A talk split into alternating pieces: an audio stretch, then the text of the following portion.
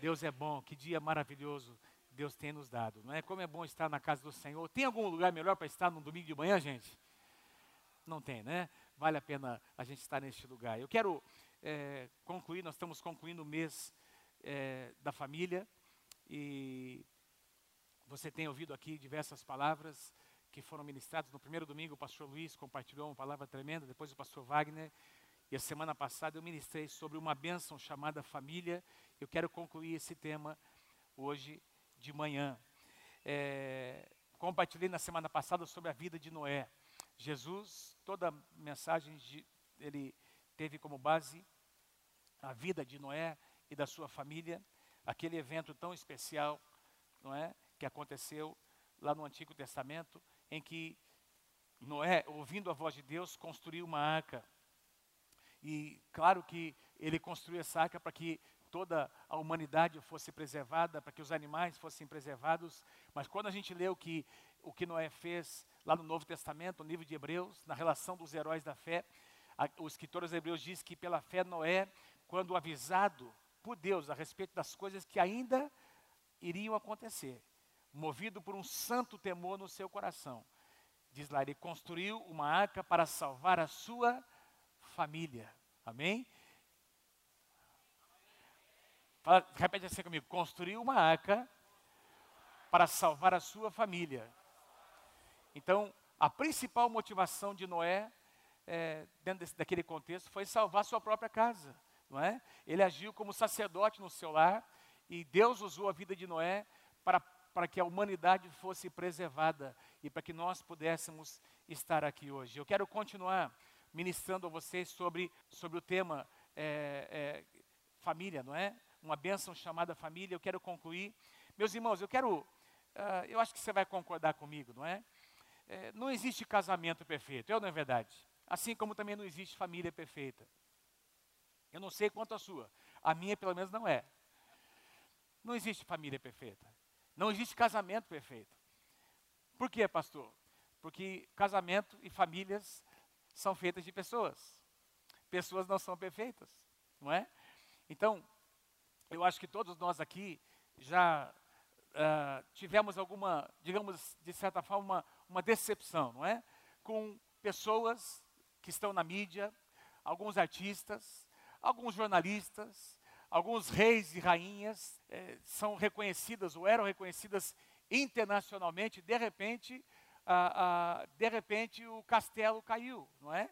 O castelo desmoronou e, e de repente você e eu nos, nos nos pegamos dizendo, pensando assim, puxa, mas essa pessoa, não é? Esse cara separou da mulher, essa, essa mulher separou do marido, é, e a gente tem essas aparentes decepções, não é? Que a gente, porque a gente olha para alguém, principalmente alguém que está na mídia, alguém que está aí no meio, nos meios de comunicação, e a gente parece que a gente idealiza aquele casamento, aquele, aquela relação como se fosse algo perfeito, algo fora da realidade. Sim ou não, gente? E aí a gente pensa, puxa, mas até com ele aconteceu isso, até com ela aconteceu isso. E isso realmente nos, nos mostra, não é? Que riqueza e ostentação, é, poder, não, não, não resultam em felicidade. Não é verdade? Aliás, aliás, tem uma grande diferença entre felicidade e alegria. Nós, essa semana, estudamos um material muito, muito bacana com os pastores de área, com os casais onde nós é, conversamos sobre essa, é, essa, esse princípio, não é? Felicidade é diferente de alegria. Felicidade é, é, é, tem a ver com as coisas que acontecem ao seu redor. Alegria tem a ver com aquilo que você é dentro de você. Alegria genuína tem a ver com aquilo que você tem dentro do seu coração. Felicidade é, muda, depende das circunstâncias. Deus não está preocupado em nos fazer pessoas felizes. Deus está muito preocupado em que nós desfrutemos da sua alegria, amém? Que vem da, que vem, que é o resultado de, de desfrutarmos da presença de Deus dentro dos nossos corações e que essa alegria esteja dentro das nossas casas. Quem pode dizer amém? É, uma família abençoada, meus irmãos, não é feita de sonhos. Você não, a base de uma família, de um casamento, de uma família abençoada, não é um sonho maravilhoso. Quem é casado sabe o que eu estou dizendo, não é? A gente sonhava um monte de coisa antes de casar. E eu e você sabemos que logo, alguns dias depois, às vezes dentro da, no meio da própria lua de mel, já, já a gente já cai na realidade. Hã? Sim ou não? não é? O sonho parece que acaba tão rapidinho, né? Porque a vida não é feita de sonhos. Você não constrói a sua vida em cima de sonhos. Você constrói a sua vida, a sua casa, a sua família em cima de um fundamento sólido. Claro que nós podemos sonhar, nós podemos ter grandes expectativas sobre a nossa casa, nosso casamento, nossa família, mas você não constrói uma família sólida, um casamento sólido na base do sonho. Você constrói em cima de princípios. A gente constrói em cima de escolhas, de abnegações. É ou não é verdade? De pagar um preço, não é? De honrar aquela palavra que nós demos lá no altar diante do pastor. Então a gente vai honrar até o final da, da, nossa vida, por quê? Porque a gente decide fazer uma escolha. Eu vou permanecer com essa pessoa, eu vou honrar esse homem, essa mulher, porque eu assumi uma aliança com ele e com ela. Eu vou educar os meus filhos nos caminhos do Senhor. Eu não vou seguir o curso do mundo.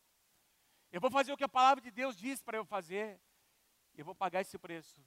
E eu viverei para ver a minha casa servir ao Senhor. É assim que a gente constrói uma família. Eu sei que eu já dei aqui na semana passada, aliás, eu repeti um conceito que o pastor Luiz trouxe aqui, mas eu quero trazer algumas definições, três, quatro definições que eu encontrei num livro que abençoa muito a minha vida. Põe para mim o próximo slide. Esse livro do pastor Charles Swindoll, uh, o título do livro é Casamento da Sobrevivência ao Sucesso da sobrevivência ao sucesso. Um livro muito bom. Eu fui muito abençoado com a leitura desse livro. É um livro já mais antigo, né? E ele, e ele dá algumas definições de família. E ele fala sobre família, não é? Como, como sendo um ambiente. Eu acho bacana essa definição, não é? Família é o ambiente onde fincamos as primeiras raízes, onde formamos nossas impressões mais duradouras e onde nós montamos os blocos os tijolos de construção do nosso caráter.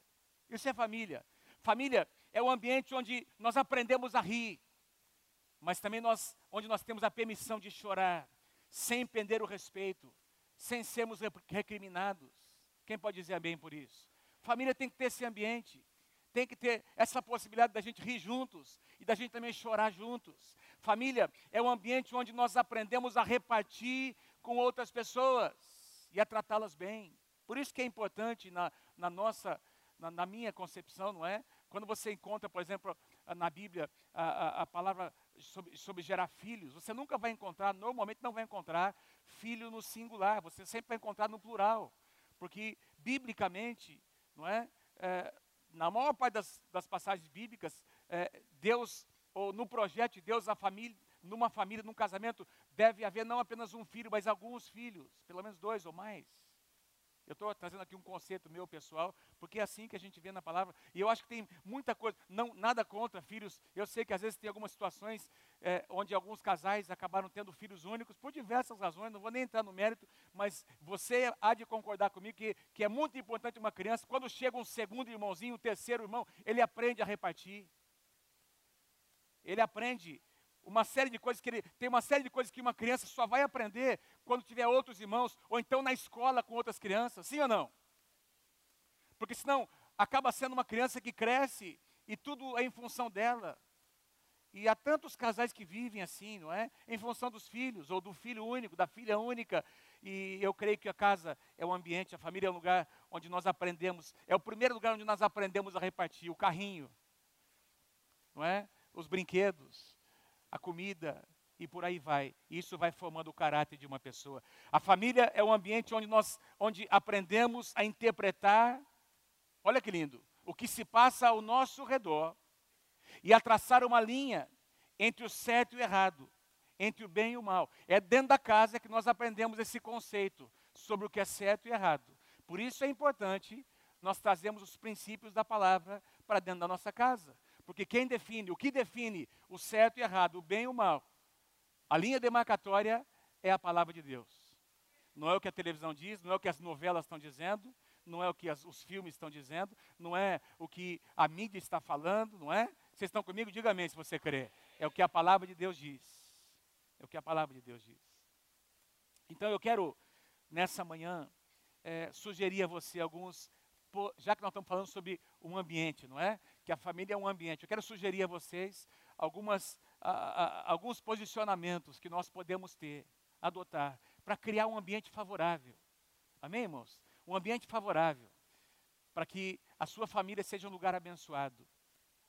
A sua família seja um lugar uh, que vai fomentar, que vai trabalhar, que vai treinar vencedores, matadores de gigantes. Amém? Gente que vai ser uma bênção na, sua, na, na, na, na sociedade. Às vezes a gente olha para o que está acontecendo hoje eu sei que tem pais aqui que têm os seus filhos pequenos, não é? E às vezes você tem uma preocupação, meu Deus, como é que vai ser na quando meu filho for adolescente, jovem, se a coisa está desse jeito, como é que vai ser? Se você lançar um fundamento sólido no coração do teu filho, da tua filha, ele vai passar e vai vencer essa fase da sua vida. O pastor Wagner, é, Deus deu a ele uma visão, não é? é tremenda sobre esse momento, não é? De, de abençoarmos nossos filhos. Ele falou, teve aqui uma visão com a filha, não é? Eu não sei a expressão que você usou, Wagner, bem de coroar Jesus, não é? Oi? Para que toda a trajetória dela, da Sara, seja uma trajetória abençoada dentro dos caminhos do Senhor. Esse é o papel do pai e da mãe, meus amados. É, é ordenar, claro que nós dependemos de Deus, tem a parte sobrenatural, mas aquilo que depende de nós, Deus não vai fazer, compete a mim e a você Eu quero falar com você sobre algumas posturas que nós precisamos ter dentro das nossas casas, cultivar para que haja esse ambiente sadio dentro das nossas casas. Número um, cultive uma cultura de honra. Cultive uma cultura de honra. Quando eu falo sobre honra, eu estou falando sobre respeito, sobre aquilo que nós valorizamos, que nós priorizamos. Você, você honra aquilo que você considera importante. Você honra com palavras e com atitudes pessoas que são importantes para você. Se Deus é importante para você, tem algumas atitudes que a Bíblia nos mostra que nós devemos ter perante o nosso Deus para mostrar nossa honra. Por exemplo, louvor, o que nós fizemos hoje aqui, louvar e adorar, o que você veio fazer aqui na casa do Senhor hoje, sair da sua casa, do seu conforto, mostra que você honra Deus no seu coração. Você poderia estar em muitos lugares, mas você decidiu estar aqui. Ninguém te obrigou a vir nesse lugar, porque tem honra no teu coração para entregar para o seu Deus. Quando nós passamos aqui, temos esse momento de dizimar e ofertar. O livro de Provérbios diz: honra o Senhor com os teus bens e com as primícias de toda a tua renda. Uma das maneiras em que nós mais podemos demonstrar que nós honramos o nosso Deus é por meio dos nossos, das nossas ofertas e dízimos. Quem está comigo aí, diga amém. Honra, a cultura da honra, começa dentro da casa. O marido precisa honrar a sua esposa. Eu quero começar com o marido, porque é assim que eu creio que Deus vê. Nós, homens, maridos, somos responsáveis, somos os sacerdotes da nossa casa. No final de tudo, a coisa vai bater no seu peito. Você é o responsável. Ah, mas a Eva, quando Deus se apresenta lá falando, Adão, Adão, o que aconteceu? Ah, foi Eva. A Eva foi a serpente. Mas no final a coisa voltou, porque Deus tinha dado a responsabilidade para quem? Para Adão. Ele era, ele era o homem, ele era o líder. E eu estou aqui falando com os homens nessa manhã. Você tem uma responsabilidade de honrar sua esposa, mas fazer isso de maneira assim, bacana, legal, com prazer, amados. Não porque você está semeando para colher alguma coisa, não só naqueles dias. Você quer ter uma comunhão mais íntima à noite com a sua esposa? Mas porque você é movido pelo desejo de honrar, de levantar, de abençoar a sua esposa. Olha, eu quero, eu quero nesses quatro ou cinco princípios que eu vou colocar, trazer para vocês. Isso aqui é resultado de uma leitura que eu fiz no livro de Efésios. E eu, eu, eu extraí de porque Efésios é um dos livros do Novo Testamento que mais falam sobre família. Inclusive sobre a família de Deus, a família espiritual. Paulo fala muito sobre a família, posturas do homem, da mulher, dos filhos, não é? Que devem acontecer dentro do lar. E eu quero então trazer esses princípios por meio aqui de alguns versículos do livro de Efésios. Efésios capítulo 5, versículos 25 e 33. Maridos, ame cada um a sua, a sua mulher. Assim como Cristo amou a igreja e entregou-se por ela. Portanto, cada um de vocês também ame a sua mulher, a sua esposa, como a si mesmo. Gente, para você falar algo. A gente às vezes não entende o contexto em que Paulo escreve. Nós estamos falando aqui de uma cultura grega, romana, em que a mulher, meus irmãos, era considerada num patamar inferior ao homem. Um homem honrar uma mulher naquela época significava ele abrir mão, ele, ele considerar a mulher em termos de igualdade, da forma como Deus vê, porque a palavra de Deus diz que para Deus não existe macho nem fêmea, não existe homem nem mulher. Para Deus nós somos iguais perante o Senhor, com papéis diferentes. E aí Paulo escreve: olha, ame, maridos, você, é vocês são os responsáveis por honrar suas esposas, por abençoar sua casa, por levantar sua mulher. E aí tem coisas práticas, amados. Deus quer fazer de nós homens gentis. Deus quer fazer de você, homem, um cara gentil com a sua esposa. E eu não estou falando nada, de nada artificial, porque eu, eu não quero sugerir que você, a partir de hoje, então decida que, que até o fim da sua vida você vai, todo dia que você tiver condições, você vai abrir a porta do carro para sua esposa. Não é? Deixa eu, você, eu acho que vamos trazer para uma realidade, porque às vezes não dá para isso acontecer, sim ou não? Às vezes nem a mulher nem quer. Vamos, vamos, vamos, vamos, vamos. A minha pelo menos é assim. É? Se a gente estiver meio, meio correndo, vamos embora, vamos, vamos que vamos. Não é? Mas tem aqueles momentos de gentileza. Eu não estou falando sobre alguma coisa artificial que você começa, começa, não é? é? O cara que nunca faz devocional, não, de hoje em diante eu vou reservar três horas por dia. Ele faz no primeiro dia, você daqui a pouco não faz mais nada, porque nu, nunca fez. Então a gente precisa, nós precisamos, gentileza são coisas que nós cultivamos. Primeiro aqui dentro do nosso coração, nós decidimos fazer, não é? E de vez em quando, abrir uma porta, dar preferência, você vai comer no lugar. Gente, às vezes, lembra, você vai comer, você pede um prato, aí o, o, vocês pedem o mesmo prato, mas o, o teu filé vem e o dela vem duro. O que, que, você deve fazer? O que, que, você acha? Hã? Pastor, mas cada um na sua, pai. Pastor, que isso? Ela come o dela, eu como o meu. Meu irmão, presta atenção. Pega, pega aquele filé mignon, pega, sabe, que tem aquela parte mais dura da carne, né? Tem, eu não, tem uns caras que conhecem aí, tem aquela parte mais, mas tem o filé que é, pensa num, ai, pensa num trem bom, né? E aí aquele dia que você sai para comer com a sua esposa, vocês pediram o mesmo filé, o dela tá duro que nem uma borracha, e o teu tá aquela delícia, né? O que é que você vai fazer? Corta o filé mignon. Entrega para sua esposa. Só, meu bem, pensei em você, está aqui. Fique à vontade, é? O que, que você acha disso? Hã? Elogios. Elogios, atitudes. Como você está linda hoje. Como está bonito o seu cabelo. Aliás, você está linda hoje, viu, meu amor? um presentinho. Um presentinho de. Lembrar de datas especiais. Pastor, eu não consigo. Meu irmão, tá o telefone aí, meu telefone? Pega o meu, meu celular, por favor, Mônica. Esse negocinho aqui é uma benção, porque você, você entra no calendário dele, você marca o dia que você quer, e você manda ele despertar você dez vezes no dia.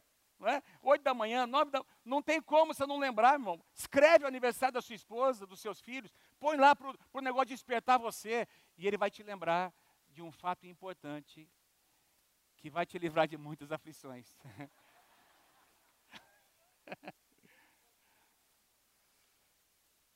Dê, dê a preferência para sua esposa. Invista na beleza dela. Você quer ter uma mulher bonita? Meu irmão, beleza custa caro.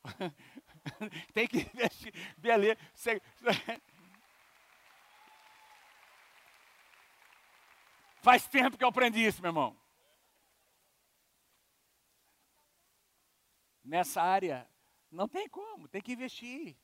Separa uma verba. Deixa ela sair de vez em quando. Põe o cartão de crédito na mão dela de vez em quando, irmão. Hã? Fala, Jeová. Ó, é o seguinte. eu coloquei o cartão na mão dela, mas eu tenho um negocinho que me dá um sinal. Tim, tim. Quando, quando o negócio está às vezes, ela, às vezes só dá um, um plim aqui, outro ali, beleza, né? Mas de vez em quando é plim, plim, plom, tom. Aí eu já, ô, ô, ô Mônica, bem, volta logo para casa, irmã. Volta logo, irmã, volta.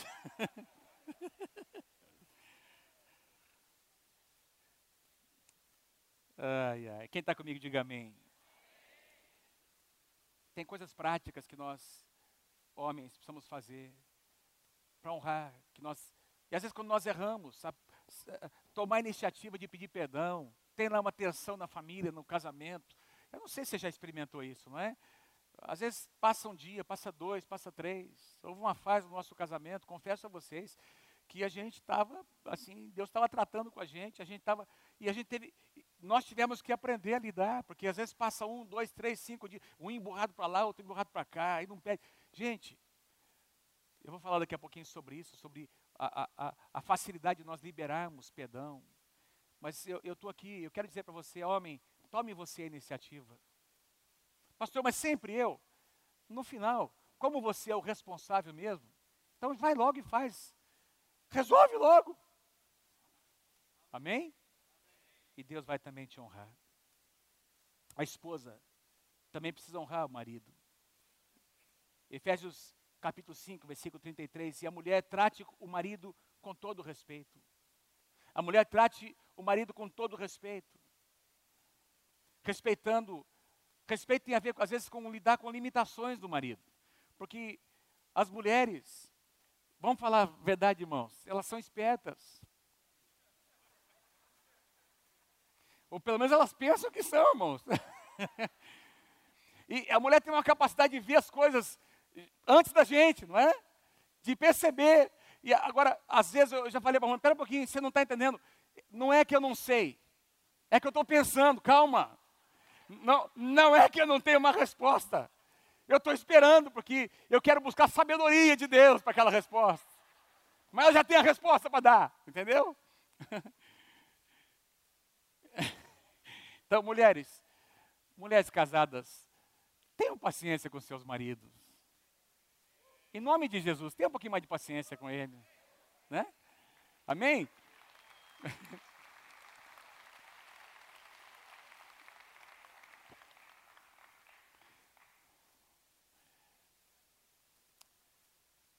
Muito importante que um homem seja respeitado na frente das pessoas. Muito importante que uma mulher nunca é, desacate ou diga palavras negativas sobre o seu marido na frente de outras pessoas. E nem o marido deve fazer isso. Roupa suja se lava em casa, não é verdade? Nunca exponha sua esposa, nunca exponha seu marido na presença de outras pessoas. Os filhos precisam honrar os pais. Meus irmãos, nós vivemos numa geração de desonra, de reverência. Vivemos numa geração, eu, eu queria aqui colocar algo importante, eu sei que faz parte da nossa geração, por exemplo, até os nossos cânticos mudaram a sua. É? Hoje a gente fala para Deus, chamando Deus de você você é, você faz. Eu acho isso lindo, porque mostra intimidade. Na minha época, a gente chamava pai mãe de senhor e senhora. Era a maneira como a gente tratava. E os meus filhos, nossos filhos, já passaram a nos tratar de você. E ainda é, os netos, então, vovô, você isso, você aquilo. Já é, é, é normal. E eu não, tô, não, estou dizendo que isso é, representa desonra, mas pode representar. Dependendo da forma como é feito. Quantos entendem o que eu estou dizendo? Não é? Ah, ah, ah, então, uma pessoa. Amém. Amém. Dependendo da maneira como é feita, não é? Às vezes a gente vê crianças, e hoje nós, se você, se a gente for levar, levar em consideração o que, as, o que as novelas estão incitando, os filmes estão incitando, é uma, é uma, é, existe uma incitação para rebelião, para contestação, sim ou não? Se você não concorda, contesta mesmo, você tem o direito. E aí, muitas vezes, porque eu acredito de todo o meu coração, meus irmãos, eu até escrevi uma coisa que é possível discordar sem desonrar. É possível discordar, é possível você demonstrar que pensa um pouco diferente, sem desonrar seus pais. Olha o que diz aqui, Efésios capítulo 6, versículos 2 e 3. Honre teu pai e tua mãe. Aqui é um mandamento, irmãos. Aqui, porque não, tem gente que diz, não, os mandamentos estão lá no Antigo Testamento. Nós encontramos, nós temos muitos mandamentos no Novo Testamento, e Paulo nos dá um dele. Honre o seu pai e a sua mãe, e este é o, porque este é o primeiro mandamento com promessa. Qual, qual é a promessa? Honra teu pai e tua mãe, e tudo te irá bem, e você terá uma vida, vida longa sobre a terra. Filhos que honram, filhos que aprendem, mesmo porque, amado, sempre vai haver sempre vai haver uma tensão entre as gerações. Isso é, não tem como, sempre vai haver. Existe uma tensão que é necessária, que é, que é boa, que é, que é natural que aconteça, mas essa tensão pode ser trabalhada de uma forma em que, em que posições ou, ou convicções diferentes não, não representem desonra, falta de respeito. Eu não coloquei aqui, mas no livro de Deuteronômio, capítulo 27, Deuteronômio capítulo 27, versículo 16 diz: apenas ouça, maldito será aquele que desonrar o seu pai ou a sua mãe. Deus está dizendo que existe uma maldição que acompanha uma pessoa que não honra alguém que representa autoridade na sua vida. Por pior que seja o seu pai ou a sua mãe, você pode discordar, você pode não concordar, mantendo a sua relação de honra com ele e com ela. E Deus vai te abençoar. Pais, precisa honrar os seus filhos. Também no livro de Efésios, capítulo 4, versículo 6, pais, não irritem seus filhos, antes criem-nos, segundo a instrução e o conselho do Senhor. Tradução atualizada diz, segundo a disciplina e a demonstração. Então, é, o que, que o Paulo está dizendo? Crianças são indivíduos que precisam ser respeitados. Crianças são indivíduos que precisam ser respeitados e honrados e treinados a forma como nós tratamos, as exigências que nós trazemos, não é? tem pais que colocam, que estabelecem metas para os seus filhos tão, tão altas, e aí o menino tenta, a menina vai e tal, e aí quando ele consegue, não tem um elogio, sempre falta alguma coisa. O, o moleque pode tirar no, 9, 9.9, 100, e ainda assim o pai ainda vai dizer alguma coisa, faltou alguma coisa, tem sempre alguma coisa que essa criança ainda, que esse menino ainda, ainda falta fazer. E existe daí uma lacuna no coração da criança. Às vezes, pais se projetam nos filhos. O pai não conseguiu fazer uma, um curso ou eventualmente ter uma profissão, e ele projeta no filho, na filha, e ele quer que o filho a filha sejam aquilo que ele não foi, não dando liberdade do menino ou da menina de escolher o que, o que ele quer ser na sua vida. Nós precisamos aprender a respeitar e a honrar os nossos filhos. Eles têm o direito de escolher o que eles querem ser com a nossa bênção, com o nosso suporte. Diga-me se você crê em nome de Jesus. A forma como um pai e uma mãe disciplinam seus filhos. Queridos, a Bíblia fala sobre disciplina. Corrigir não significa espancar. A correção tem limites. Deve ser feita primeiro com palavras e, eventualmente, investindo na poupança. Só que essa poupança vai dar um rendimento muito maior do que aquela poupança. Essa poupança. Por exemplo, eu, meus pais investiram muito nessa poupança. Mas muito. Eu acho que eles estão tendo algum retorno. não, não me tornei um homem traumatizado, porque eu apanhei demais. Eu dou graças a Deus porque meus pais tiveram a ousadia de me corrigir. Graças a Deus pelas varadas que eu recebi. Me lembro de uma ocasião, contar só uma. Não sei o que eu tinha feito. Aliás, aprontei alguma coisa, mas realmente não sei. Mas eu, eu, eh, eu tinha um amigo, meus irmãos, que cre... amigão meu, que era mais ou menos assim. Quando ele aprontava alguma coisa, o pai dele era caminhoneiro, viajava direto, é a mãe que corrigia, e toda vez que a mãe dele dizia para ele, eu vou te bater, ele saía correndo, fugia, e ela esquecia e ficava por isso mesmo. Eu falei, mas vou tentar.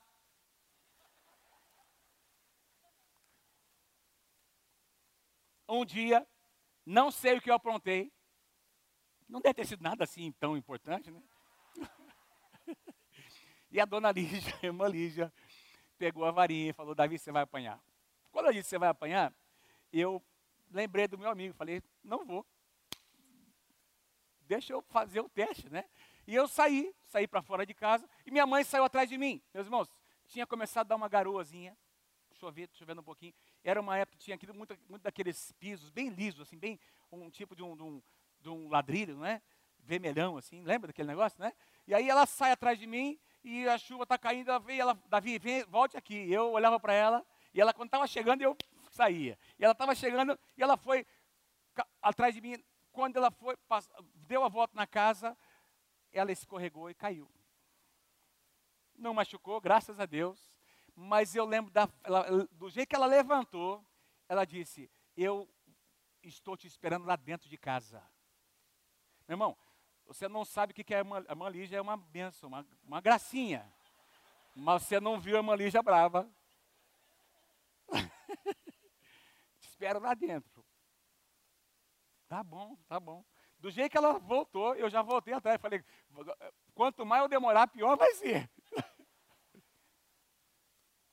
Apanhei bastante. E por isso estou aqui, meus irmãos. Contando isso como um testemunho abençoado. Não fiquei traumatizado por causa dessa surra.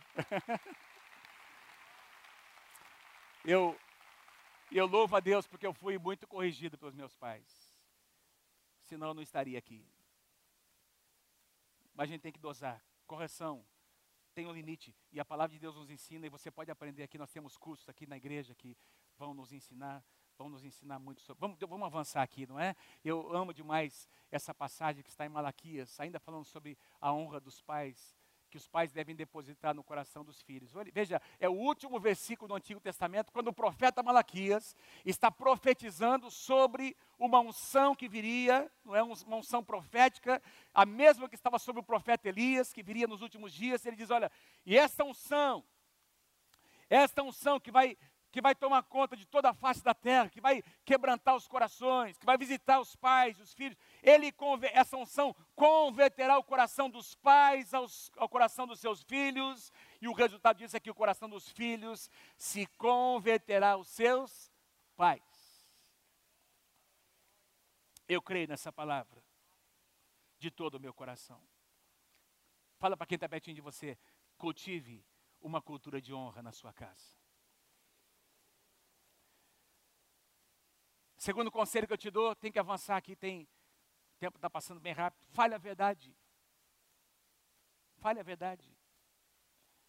Efésios 4, 25, portanto, cada um de vocês deve abandonar a mentira e falar a verdade ao seu próximo, pois todos somos membros de um só corpo, de um mesmo corpo. Todos somos membros. Fale a verdade. Não fale a mentira. É, é, e aí, Paulo, ele ele nos fala sobre o poder de uma palavra, não é? Que é verdadeira. Meu irmão, você não pode construir um relacionamento de aliança que vai perdurar sem confiança. Só existe um relacionamento de longo prazo onde existe confiança. E só existe confiança onde existe verdade. Então, aliança tem a ver com confiança, que tem a ver com verdade. Se, se, o, se não existe, se o relacionamento é baseado em meias verdades ou em mentiras, não tem vida longa. E aí o apóstolo Paulo diz: olha, edifiquem os seus relacionamentos sobre a verdade. E a verdade muitas vezes, meu irmão, dói. Não é fácil de ser dita. Eu não sei quem já teve experiência. Eu estava outro dia aqui num, numa, numa esquina com meu carro, a Mônica desceu, aqui pertinho da igreja, e vinha vindo uma pessoa atravessando ali, Acho que foi, eu não, não sei se foi aqui na, na, na, saída da igreja, e eu tinha que ir para outro lugar, e essa, essa pessoa estava vindo e tem aquele ponto cego do carro, não é verdade? Bem na, bem na coluna, e eu mesmo não consegui enxergar essa pessoa. E a Mônica tinha descido, e eu, a hora que eu fui sair, uma pessoa estava vindo bem no ponto cego, e ela me disse, ó, está vindo uma pessoa aí, e eu, fre, eu já ia sair, freiei o carro, porque eu não consegui enxergar aquela pessoa. Estava pensando nisso enquanto preparava para ministrar vocês, não é? Todos nós temos pontos cegos na nossa vida. Todos nós temos tem alguma situação, alguma perspectiva que eu e você não conseguimos enxergar, nós precisamos de alguém para nos ajudar. Alguém que nos fale a verdade. Alguém que tenha a ousadia de dizer: olha, tem um ponto cego aqui, você não está conseguindo enxergar. As pessoas estão falando, olha, as crianças estão demonstrando. Olha o que tá, olha as consequências que estão acontecendo. Alguém que tenha a coragem e o amor suficiente, uma aliança tal que possa entrar na nossa vida e nos dizer verdades que nós precisamos ouvir. Senão vai acontecer alguma coisa que vai trazer prejuízo para nós, para outras pessoas. Pessoas vão se machucar. Verdade. Por exemplo, numa outra perspectiva, é? Alguém vai lá para o encontro, tem um encontro com Deus, Deus move, Deus fala. Essa pessoa, de repente, reconhece um pecado. Ela traiu, ela machucou, mesmo que o marido ou a esposa não saibam, os filhos não saibam, essa pessoa praticou coisas que precisam ser confessadas. Então, às vezes, durante todos aqueles anos, tem um monte de outros problemas acontecendo, por quê? Porque tinha coisas escondidas tinha pecados ocultos, e de repente essa pessoa vem, tem uma experiência com Deus, até consegue abrir com alguém, com um pastor, com um conselheiro, mas ela diz: não, para minha esposa eu não vou falar, para o meu marido eu não abro isso. E ela decide continuar mantendo o seu relacionamento com base num solo arenoso. Quantos entendem o que eu estou dizendo? Fazendo de conta, porque a palavra fala sobre isso, amados. Quando você tem alguma coisa com alguém, não, não basta resolver com Deus, tem que resolver com a pessoa. Tem um jeito certo de resolver, tem que ser preparado, mas tem que ser resolvido. Por quê? Porque nenhum casamento, nenhuma família pode ser edificada se não de maneira sólida, se não for com base na verdade. E conhecereis a verdade, e a verdade vos libertará. Em terceiro lugar, controle as suas palavras o que você diz. Tem a ver um pouco com o que nós falamos no segundo item. Efésios 4, nenhuma palavra torpe sai da sua boca, mas apenas a que for útil para edificar os outros, conforme a necessidade para que conceda graça aos que ouvem. Não entristeçam o Espírito Santo de Deus, com o qual vocês foram selados para o dia da redenção. Livrem-se de toda amargura, indignação, ira, gritaria e calúnia, bem como de toda a maldade. Então, Paulo fala sobre um linguajar torpe. A palavra torpe aqui significa apodrecido. Paulo diz, olha, é, que é como se ele estivesse dizendo, olha, nenhuma, nenhuma palavra apodrecida. O que é apodrecido? O que é podre está estragado, tem bicho, pode contaminar. Se você comer um sanduíche com uma carne, uma, um hambúrguer estragado, o pão pode estar bom, a salada pode estar boa, mas se a carne estiver estragada, vai fazer mal para você, sim ou não?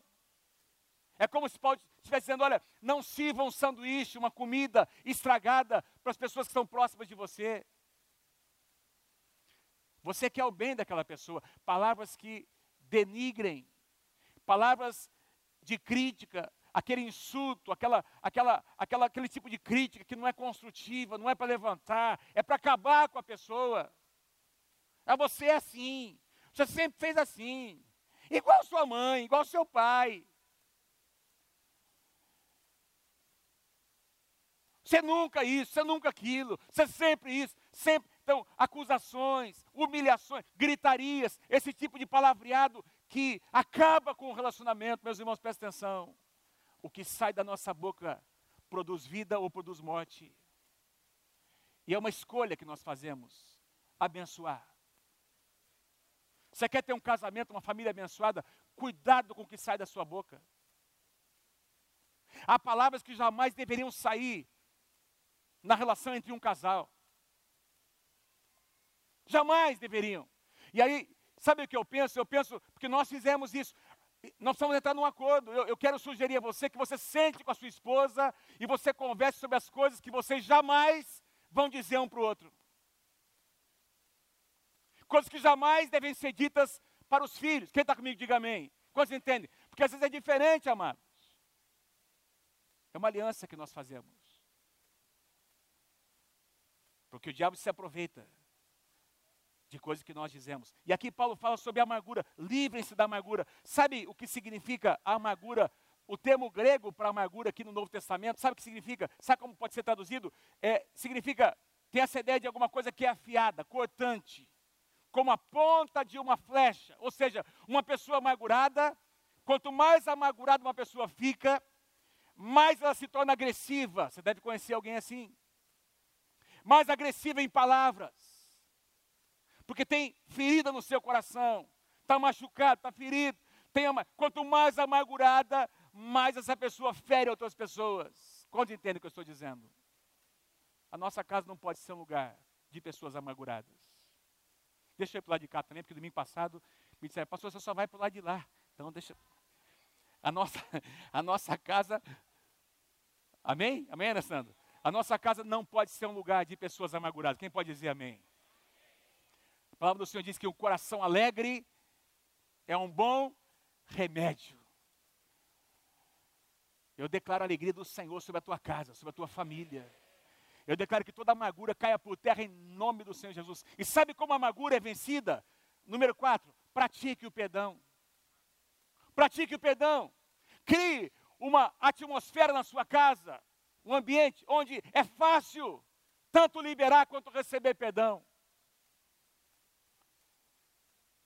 Efésios 4:32 sejam bondosos e compassivos uns para com os outros, perdoando-se mutuamente, assim como Deus os perdoou em Cristo. Sabe como é que nós criamos uma cultura?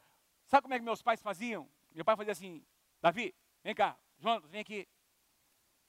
Então, depois da gente ser corrigido, né? Com todo amor e carinho, aí ficava um na frente do outro, agora pede perdão para o outro. Perdão. Agora diga lá, Cacá, meu irmão Jonas, Cacá, né? Diga lá, Davi, Cacá, eu te amo. Cacá, eu te amo. Dá um beijo nele agora. Não, beijo não, aí também não. Dá um beijo nele. Abraça o seu irmão, diga que você ama, dá um beijo nele. Aí a gente ia lá, meio durão, tá, depois de ter apanhado já, tá, abraçava. Eu te amo, eu te amo. Já liberava, já, tava já, já voltava a brincar. E eu, eu queria dizer, meus pais não, não foram, nossa casa não foi perfeita, mas eu posso dizer a vocês que na nossa casa havia uma cultura, uma prática de pedir perdão uns para os outros, liberar perdão. A gente foi criado assim. Abraça, pede perdão, diz que se ama. Tem gente que às vezes, tem, tem casais que às vezes a mulher ofende o homem, o homem, aí tem sentimentos são colocados e fica por, ah, tá bom, tá, tudo bem, tá não, não se pede perdão. Ah, desculpa. Bíblia, amados, na Bíblia não existe a palavra desculpa. Não existe a palavra desculpa na Bíblia. A palavra hebraica e, e grega é perdão. Deus, todo o projeto de redenção tem a ver com perdão. Quem está comigo, diga amém. Quantos entendem o que eu estou dizendo? Eu quero que você me perdoe por isso que eu falei. Eu disse coisa que eu não deveria. Eu falei o que não devia. Eu fiz o que não deveria. Eu fiz uma cara não sei o quê. Me perdoe. Por favor. Perdão. Essa palavrinha é uma palavra poderosa que resolve muita coisa. Eu preguei aqui, não tenho tempo para falar com vocês. Eu preguei alguns, ano passado, se não me engano, uma série sobre perdão. Você pode encontrar no nosso site. Põe para mim ali, por favor. Eu, eu ministrei sobre isso aqui extensamente, não é? O que o perdão não é? O perdão não é um sentimento, não depende de sentimento. Ah, não estou sentindo vontade. Quem é que tem vontade de pedir perdão para alguém? Não faz parte da nossa natureza. Perdão não é um sentimento, é uma escolha que nós fazemos. É um ato de obediência, porque é o que a palavra de Deus diz. E é um ato poderoso, irmãos. Perdão então, é, também não é negar ou ignorar a ofensa. A ofensa, ah, vamos fazer de conta que não aconteceu. Faz de conta que eu não estou ferido. Não, eu estou ferido, estou machucado. Tem que haver cura. Na casa, numa família sadia, tem que haver conversa, tem que haver reconciliação. Nós não podemos a, a, criar uma cultura de jogar as coisas debaixo do tapete, não resolver as situações, irmãos. Os nossos filhos precisam conviver com os pais pedindo perdão um para o outro. Filhos aprendem vendo os pais. Se os filhos veem uma mulher ranzinza, que só reclama, ou um pai bruto, não é? Que não tem, não tem diálogo, não tem, não tem conversa em casa, não, as coisas não são acertadas. Esse é o padrão que ele vai levar para sua casa. Eu costumo citar aqui no encontro com Deus, quando Jacó encontra com Esaú, meus irmãos, e tem aquele encontro, aquela reconciliação, a Bíblia fala sutilmente que José estava vendo o que estava acontecendo. José, filho de Jacó, José devia ter uns 12 anos, 11, 12 anos, vendo o pai se reconciliar com o seu tio. Muitos anos mais tarde, José foi é, é, vendido pelos seus irmãos, etc. Tal. Lá na frente, depois de mais que, é, vamos dizer, José teve 30 anos ao subir no trono, 12, 30, 18, vamos estar falando, 20, talvez 20, 25 anos depois, José se encontra com seus irmãos e ele libera perdão na minha maneira de avaliar, sabe por quê? Ele teve uma referência, uma das principais razões, ele viu seu pai se reconciliar com seu tio. Ele aprendeu um padrão.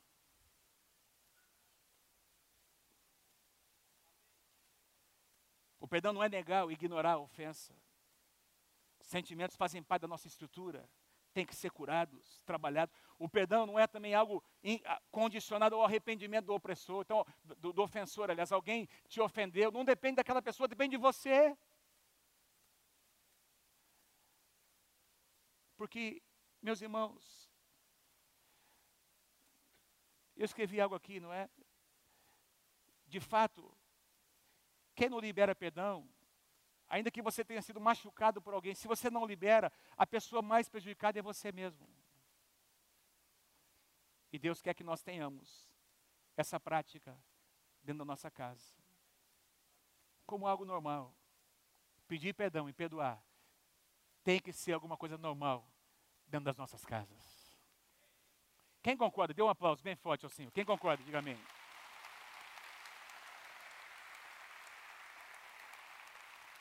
Não pode ser algo normal guardarmos rancores e amarguras. Não pode ser algo da, nossa, da cultura da nossa casa não resolver as coisas. O perdão, põe para mim lá, tem, um, tem, uma definição aqui. Eu, eu, vou passar, isso aqui eu ministrei, tá? A vocês, eu ministrei o ano passado, eu não vou nem ficar aqui, só quero ler essa definição que eu passei quando eu ministrei. O perdão é um processo, não é um evento, é um processo. Porque você perdoa hoje, amanhã você tem que lembrar que você perdoou. Daqui uma semana, não sei, gente, não sei se você já percebeu, se você experimentou isso. Tem coisas que eu experimento na minha vida até hoje. Eu já liberei perdão faz um monte de tempão, pastor Luiz.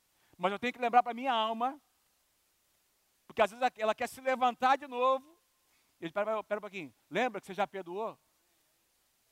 Um processo. O perdão é um processo que começa com uma decisão aqui dentro no íntimo, depois é liberado verbalmente, seja na presença da pessoa ou não, na presença de Deus, e continua com posicionamentos diários no coração, até que a ferida seja totalmente sarada. Aí é só uma cicatriz, não dói mais. Porque o perdão foi aplicado. Vamos para o último ponto, número 5. Lute contra o verdadeiro inimigo. O seu inimigo não é a sua esposa. Seu marido. Pastor, você não conhece o diabo do meu marido.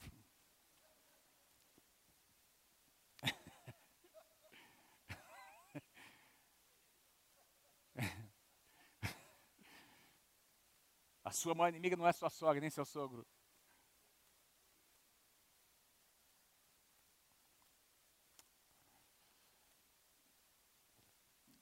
Seus inimigos não são seus filhos, seus pais.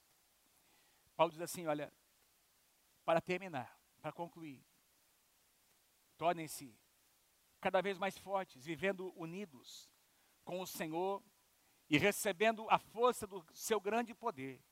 Vistam-se com toda a armadura de Deus, que Deus dá para vocês, para ficarem firmes contra as armadilhas do diabo. Versículo 12 é a chave, pois nós não estamos lutando contra seres humanos.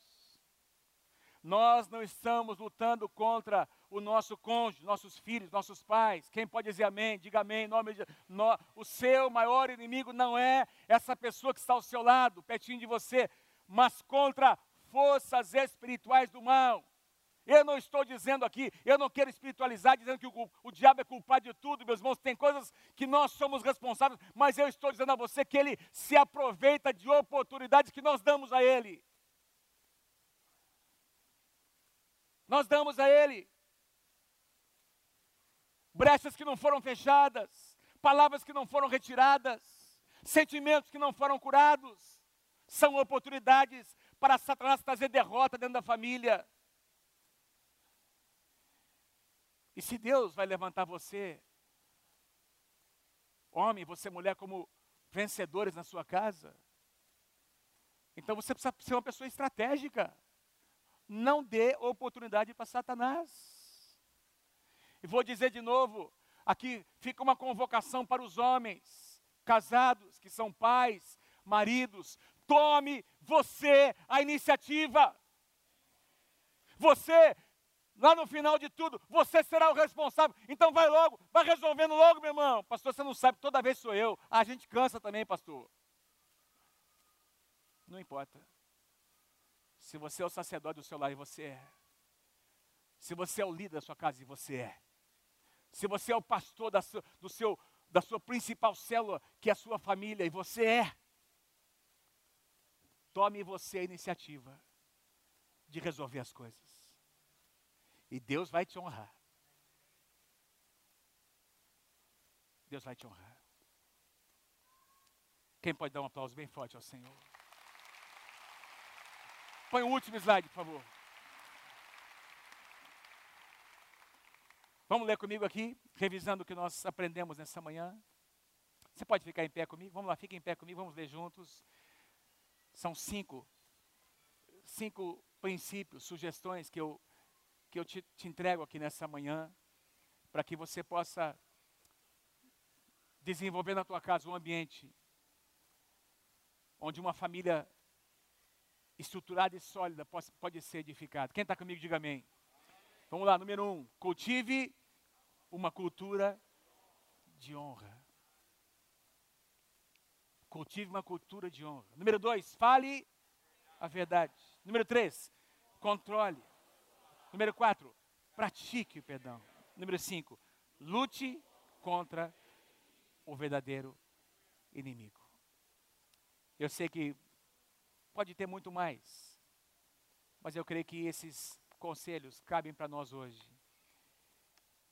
E Deus está falando com cada um de nós nessa manhã.